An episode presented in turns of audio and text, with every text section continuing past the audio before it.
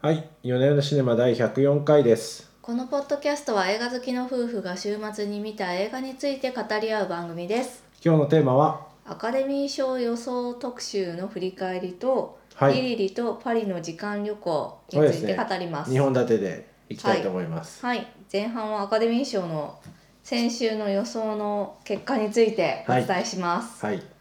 はい、えどーんくらい当たりましたかね。なんか、はい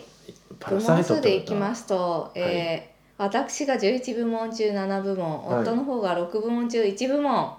イエ当ーたイ。りました、僕が当たったのってなんだっっけ、ホアキンフェニックス。カーキン・フェニックスです、まあ、あれはさすがに外さないです、ね。主演男優賞。ねはいという形でございましたはい。はい、い、や今年はとにかくね「パラサイト」の快進撃そうですね。いやここれの。はねもうちょっと時代が動いたと言ってこのも番組でもね。さす快がに挙ですね本当に取らないんじゃないかっていうような話してましたもんね。そうそうなんですよちょっと私もねまだまだ甘いなと思わされましたねいやもうアカデミーの皆さんはまだまだね白人主義でね。まっだていまうだそんなね韓国映画に出るなんてことはないんじゃないかって思ってましたけどそうじゃなかった時代は時変わ代ってたは動った動いたそう、思いましたよもういや本当になんか良かったなと思って私たちもねちゃんと見た映画だったし選ばれそうですてね嬉しかったですねうん。あとねポン・ジュノ監督のスピーチも良かったうーん。とても良かったですね監督賞を受賞した時なんですけど、はい。あのマーティン・スコーセッシにほ向けてですねあの映画を勉強していた頃う。にほあのスコセッシ監督の作品で映画を学んだとで個人的なことこそが最もクリエイティブなっていう言葉が印象に残ってるっていうう。いいこと言いこますとをね。ね言いましてリスペクトがありますね。そうあとタランティーノにもお礼を言ってましたねこほうういつも私の作品を彼があの肯定してくれたおかげだっていうふうに言っていましたね。なんかいいやつなんですね、ポンジュの。うんいいやつだと思いますよ。そうですね。いや、あのー彼は本当に真っ当なシネフィルだと思いまあす。あ、そうなんですね。本なん当かに映こ画好きで映画を研究してう。なんか性格のねじ曲がったようなストーリーじゃないですか、皮肉っぽい。おあのパラサイトとあかーすごいこパラサうイ皮トがあって肉の視点があああるんですけど、なんかなるいほいでどすね。そうか皮肉っていうふうにあんまり思ってないですけどいつも金持ちへのこうなんつうか、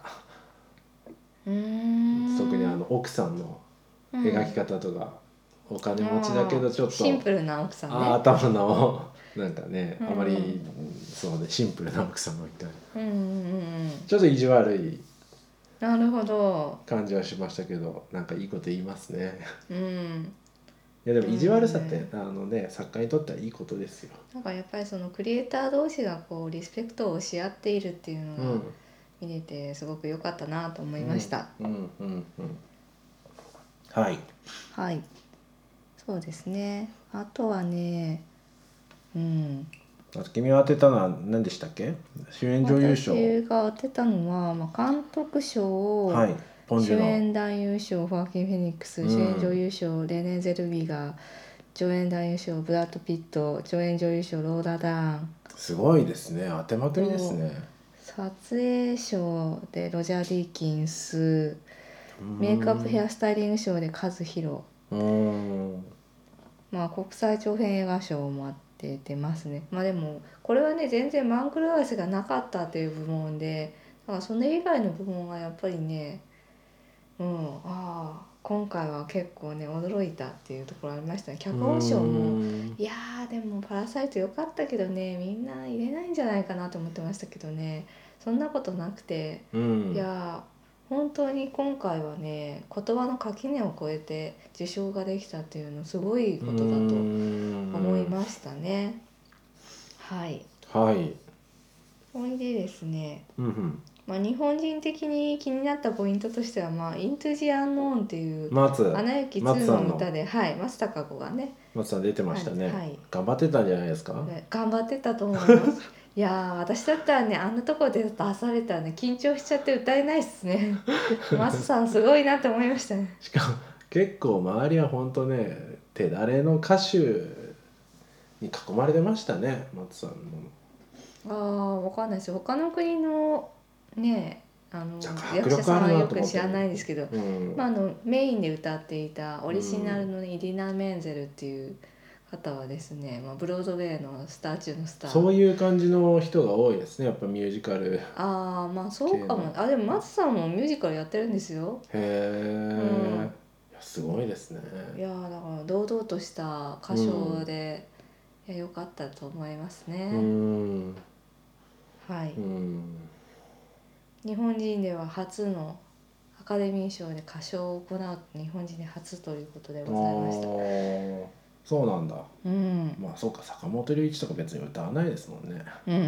うん歌わないですけどねもう良かったですね各国のねあのああれいい役で者すさんたちねが出てきて歌うってい「う、おーお演出良かったーおーっていういうのがただあれだけの人がいるんだってのはあねそう私も思いましたあそうなんだあこういうそう係の人がいるんだってここは別の人が「ほーおーってやってるんだっていうのがうんうん思いましたねはいはいそうですねあと歌ではビリー・アイリッシュ今大人気のね歌手の方がですねああーイエスタで歌ってたあれですイエスタで歌っねててすごいダウナーな感じのいいイエスタですね。ああそうですかなんかなかなかでしたねあれも、うん、味わいのある歌声で良かったなと思いました。ワーキンさんのインタビューどうですか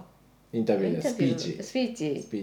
スピーチ、ちょっと意味わかりませんでした けど、最後あの。なんかねあの私たちは牛のミルクを飲んでるみたいなことを言い出して言ってちょっとまよしたねくわかんなくなってきたぞって思ったんですけど赤ちゃん最のために後にあのお兄ちゃんのリバーフェニックスについてね、あ言ってましたね、はい、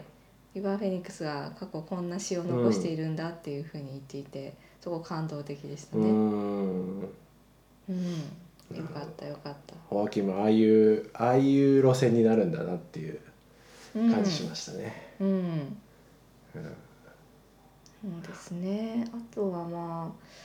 スピーチはそうですねレネさんはジュディ・ガーランドを演じていたはいので、はいはいジュディ・ガーランドは我々をつなぐヒーローだっていうスピーチでよかったなと思っうてんよまくす、考えてありますねああいうのね、うん、ローダ・ダウンはですねあのご両親がそれぞれ俳優なんですね有名な俳ああ触れてましたね、優はいでブルース・ダウンとダイアン・ラットっていううん俳優さんなんですけどまあ両親がヒーローだっていうふうに評するようなスピーチだったので、うんとてもそれも良かったなって思いましたねお母さんのダイアン・ラットが来ててお母さんが涙ぐんでましたねそうだったんですねはいこれでえっ、と、メイクアップヘアスタイリング賞のですね和弘さんはいなんですけれども、えーとまあ、プロデューサーでもあるシャーリーズ・セロンに感謝をするスピーチをしましたうーと。なんかシャーリーズ・セロンのメイキャップをやってたんですけど、まあうんうんうんあなたの勇気と情熱のおかげで新たな基準を作ることができたとうーんいうふうに述べてましたね。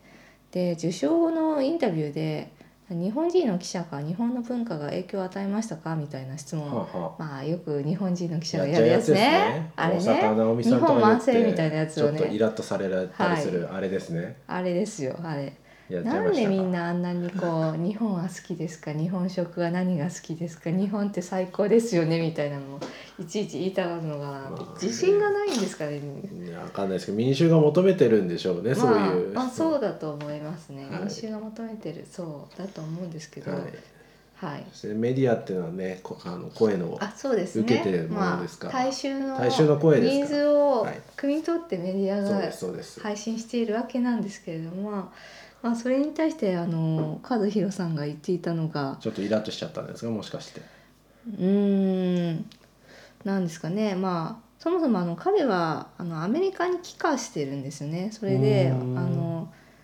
申し訳ないんですけど私は日本を去ってアメリカ人になったと。で、うん日本の文化が嫌になったし日本で夢をかえる叶えるのが難しいと、うんうんうんそれで今ここにいるんだごめんなさいっていうふうに言っていたということなんですね。まあもうちょっとなんかうまく大人の返しもできたかもしれないですけどまあまあ。まあまあなんか想像影もつ響くし、を与えたかって言われると影響を与えてないんだなっていうことで すね。まあ与えてると思うんですけどねでもそのやり取りは想像の美しいんで何度か、まあ、うん大坂なおみさんとか、はでも見たような記憶があるあ、ああそうですか。やり取りですねまあなんていうか日本人のその同調圧力みたいなのみたがいなすごねくね、そうそうあそうの彼は馴染めなかったっていう、空気読んで他のインタビューでも言ってポますジからなことを言えよっていうような感じしますからねその質問自体が、うんまあそうですよそうねそう空気読まないあえて読まないっていう態度を取るっていうのもまあまあわかりますよまあいいんじゃないですかういいんですよそうそうですねなんか日本人であることにアイデンティティを求めすぎだみたいなことも他のインタビューで読んだので、確かにそうだよな別にあの日本人だから彼がすごいわけじゃなくて彼がすごいからアカデミー賞を取ったわけで、うんまあねま個人のあ功績を日本人全体の功績のように考えるのはそもそもおかしいですからね。まあ そうですね、はい。いや私はねそれはね言ってもらってすごいすっきりしました、うんいつもねそれは思ってます個人は個人はいはいまあそうですねはいだんだん変わってきますよそのラグビーの日本代表を見ているとあの何ですかねなんていうかその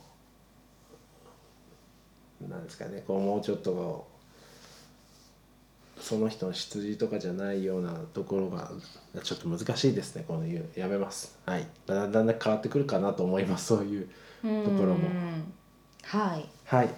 そうでございましたねはい、というまあえっとナショナリズムの話を受けてディリリの話に行きましょうか。はあ、はい、リリリさんディリリちょっとあらすじいきましょうか。あらすじここからはい後半です。はい。キリクと魔女アズールとアスマールの巨匠ミシェル・オスオスロがベル・エポックちょっとここやり直していいですかはい、このまま行きましょう。えー、すみません。キはいリキと魔女、アズールとアスマールの巨匠、ミッシェル・オスロがベルエポックのパリを舞台に紡ぎ上げた冒険アニメ「ベルエポックのパリ」ニューカレドニアからやってきた少女ディリリが誘拐事件の謎を解き明かしていく様をエッフェル塔やオペラ座などパリの名所とともに映し出す第44回セザール賞ではアニメーション映画賞を受賞しております。なんか話の展開でいいかなと思ったのはこのディリリとパリの最初ビリーとパリの時間旅行の最初が、あのパリのうん万国博覧会でその、うんうん原住民村みたいなうんうのんが作ってるんですよね。結構その、この映画も結構そのレイシズムみたいなののメッセージがすごい色濃いうん、映画だったかなと思って。思いましたねねそれをねこう原住民の様子をこのドレスを着たそうそう西洋人たちが眺めてい最る初原住民だけが映っててあんこのキリクと魔女の監督うんだからなんかまたアフリカの話かなと思ってうんこうカメラが引いていくとうん、ね万国博覧会でなんか西洋人たちそうがもう物珍しげにそのねうん先住民たちの暮らしを見ていると、うんでもその中にいたディリリっていうのはその後でちょっと後で待ち合わせましょうって言った時に出てくるとね、あのめっちゃフフラランンスス語人のめっちゃフランス語喋ってそうてあのフランスのお会いできて光栄です、みたいなそうそうそううおん辞儀をしてみたいな、うんフ、ランスの文化を知ってますっていう女の子なんですよ。そうですね、はい、なんかなんかこうなんかかすごいこう可愛らしいアニメなんですけど結構メッセー結構ジとして毒のあはるメッセージをねレイシ含ズんでいムるとかあなとと。女性蔑視みたいあなそうそうそう。ミソジだンっかていうらんですかまあそうそうですね。はい今の時代に合わせたメメッセージジを盛り込んできているなっていう感じがしましたよね。はいうん、うーんいやでもこのこの映画なんかあれですね映画を見たというか90分間の実験映像とその監督のスピーチを聞いているかのような 感じじゃなかったですか確かにねメッセージがねなんかちょっと鼻につくなっていう感じはしましたよね。まああなんかの物語物語との中に溶け込んでるっていうかそうそう織り込まれ直てない接言ってるっていう物語に織り込まれていなくてアーティスト の言いアたいーことティがストのエゴがね全面に出てる感じなんですよ。わーみそうたいな。そうそういやだからそううーんそうそうねーっていう。そう実験映そう実験映像性もまたアーティストのねなんていうかこういうのあーやりたかったっていうそうそうあの結構実験的だったのが背景が写真なんですよですねであの人物は 3D のアニメーションそになっうでているってい 3D うのモデルなんだがすごくペタッとした 2D のレンダリングになってるからなんかもともとなんか切り絵っぽい感じそのうねですあねの作品を作ってらっしゃるう方だっんって今回も水なんだけどなんていうか絵みたいなそうですね感じの、はいモデリングなんですよなんねか。影とか反射とか一切ないんですよそうねそうそう 3D 機そう能でなんか色彩がとても美しくて、うん、華やかな色彩でね作ってらっしゃるという、かなりなんか独特な作独風特ものすごい独特だと思っただなーってのは思いましたけどはいうんなんかなんかこの映像実験映像と、うんまあ、その作家のメッセージをはい見全る面にね全面に見る90分だったなとそう思いましたいういや面白い作品だなと思いましたけそどうですねそう思いますうんうん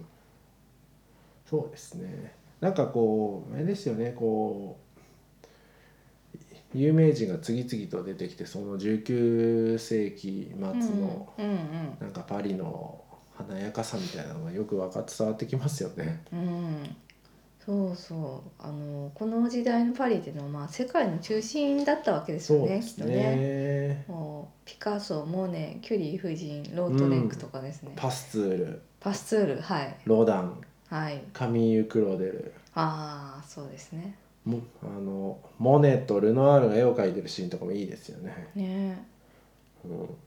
こんなにみんな同じ時代にいたんでしたっけっていうのはちょっとよくわかりませんでしたが一応ねさっき何人か見てみたんですよ。はいあのマルセル・プルースとうん何,、人何年に没かなみたいな、うんうん大体確かに1900年ぐらいにはいるんですよえね、ー、パスツールだけちょっとあ早いんですけどそうなんだうーんだからまあそんなにねこう同時完全にああいうふうに同じ場所にいたかどうかはあれですけれども、うんううんんまあでも確かにその時代の人で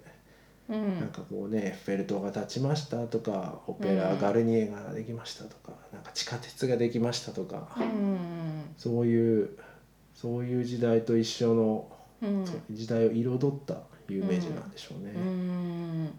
なるほどうん、そしてその時代とあまり風景が変わっていないというところもパリのいいところですよね。なんかあの、ま、ミシェル・オスロさんが4年間自分で写真を撮って回ったみたいな記事がありましたよ。あさすがですね。あやっぱりねエゴがそのあたりのさすがですよ。自分一人でやっちゃう系の人ですよそうね。あそうそう絶対そうですよ。絶対そあー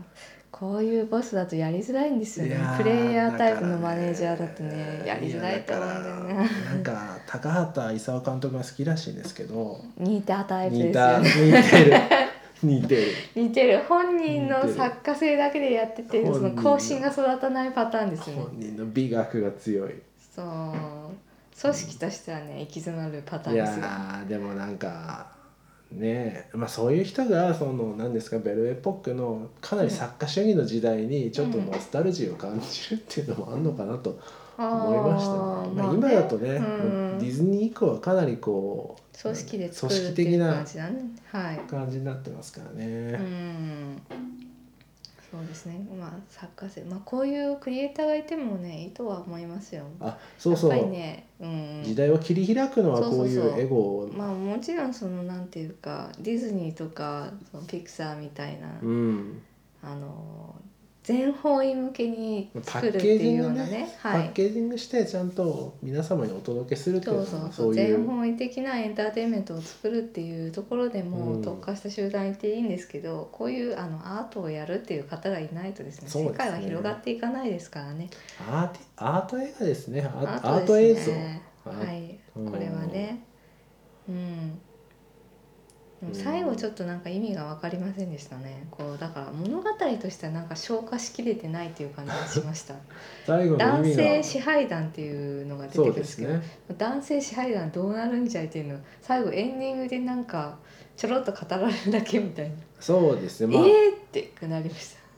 ね大本人当のの女性も、はい少女もはい誘拐しているが少女だけ少助女けだけて以上終わりみたいにしてそうそうそうあとはエンディングでなんかめでたしめでたしみたいなこと書いてあるんたエですピよ、ね、ローグをちょこっと言いましたみたいなそうですねいやいやいやちょっと待てっていう感じはしうました、んこれがやっぱりちょっと物語があのメインであの映画を駆動しているタイプっていう作品だったら多分これはありえないんですけど、まあで絵もア作りートだからそう別にもういいって絵そとこはアートとしてつまんなかったんでしょうね絵とメッセージはい以上以上以上い やそれはもう別に監督のやりたいことはもうそこまでで十分できたっていう感じでなんきすねてんじゃないですかでねきたねはでいきてんあじゃないの気球とかをね多分ねやりたかっただけなんですまあ美しいですよね、はいあの最後の気球から後ね半の降りてきてって花がひらひらするところとかはい、オペラがねっていうところとかうね素晴らしかったですけど非そ常うに美しい映像です、いねう、はい、アート駆動な作品でござい ます。まあそうですね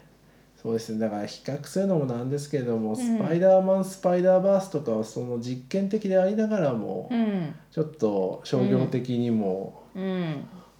あのそうです作らね。れてスてトーリーっていうのをすごそくうで重すね視して作られてますけどね。まあでも比較するのもなんかちょっと野暮ですねいや、そうですね。こういう人はまあ大事にしましょううんうん、いいと思います。こういう人 はあの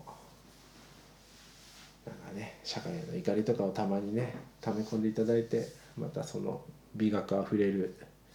作品に落とし込んでくれればいいかなと思いますね。うん、うんはい、うんそうですね。この公式サイトにはい、書いてありましたが、主人公のディリリはフランス人とニューカレドニア人との混血で、うん、そう言ってましたね。はい、まあそうどでちすらねからも、どちらからもなんていうあか予受け想入れられなのい。扱いされるわけですよね。そうニューカレドニアでは色が薄すぎるって言わうれて、んそうですねパリでは色が濃すぎるっていうふうに言われる。で、まあ彼女がその路上で暮らす不老者に出会うんですよね。うその時ーにこん、うありましたね。はい、綺麗な格好したお嬢さん、俺に恵んでくれみたいなことを言うんですけど、まあ彼女はお金を持ってないんでできないっていうふうに断ると、まあ罵られるわけですよ。うんうんうんうんそんなことがあってもいつか貧しい人の役に立ちたいっていうふうに、えー心に決めてですね希望を持って困難に立ち向 かうとそうですね。はいそうですね。はいでまあ監督はですね人口の半分のどちらかがもう一歩を踏みにじるのは閉じた社会だと、世世界中でテロが頻発し人々を不安にさせる時代だからこそ自由で平等な文化を生み出しそれを享受することの重要性を訴えかけていますと書かれていました熱いですね本気で思ってそうですねでも本気で思ってると思うよ、うんアーティストは本気で思ってるよそれは大事にしましょうう、んいやでも立でも派です私よねも本気で思ってるよそれははいあれあはいうんねどちらかを踏みにじるっていうのは良くないと思いいやもまうすそれはそうですよそれはそう、うん本当にそう、うんうんそれはサムゲームじゃないですねだからねうんなんかねやっぱりパリのパリっていうのはそういう街なんですかねなんかどうどういうことこでのすか数年見てるフランス映画っていうのはやっぱりその移民の問題とかすごくあのホットトピックとして扱われていて。うーんまあそこういうふうのに、ミシェル・オセロさん自体が、はいあの子供の頃アフリカで育ったみたいなことがあそうなんですかそうねギニアかどこかで少年期を過ごしたっていうのがああって、それでこう異文化の衝突っていうところを見てきたからこそこういう作品になってるんですかねう。ん、原体験があるんでしょううね。ん、なるほどね。うんまあでもフランス映画はやっぱり今そういうとこにそうですね。今フォーカスしてるなっていう感じはしますよね。うん、うそうんですね。そうかもし逆れにませんねね。なんか日本はねそっちに行ってないですね。異文化を排除する方に行ってますね日本はねね。うーん、なるほど。うん、どんどんガラパゴス化が進んでいる感じ。そうですかね。ちょっとそのトピックはまた別の時に話しましょそうですねはい。うか。はい。なんかうん、なんで日本映画は結構今厳しいなっていう感じはまあでもこのくらいはいの政治的なメッセージが強いものっていうのは確かにな,、ないかもしれないですよね。ないし、まあひ日本国内で消費するものだけでそうですね。考えて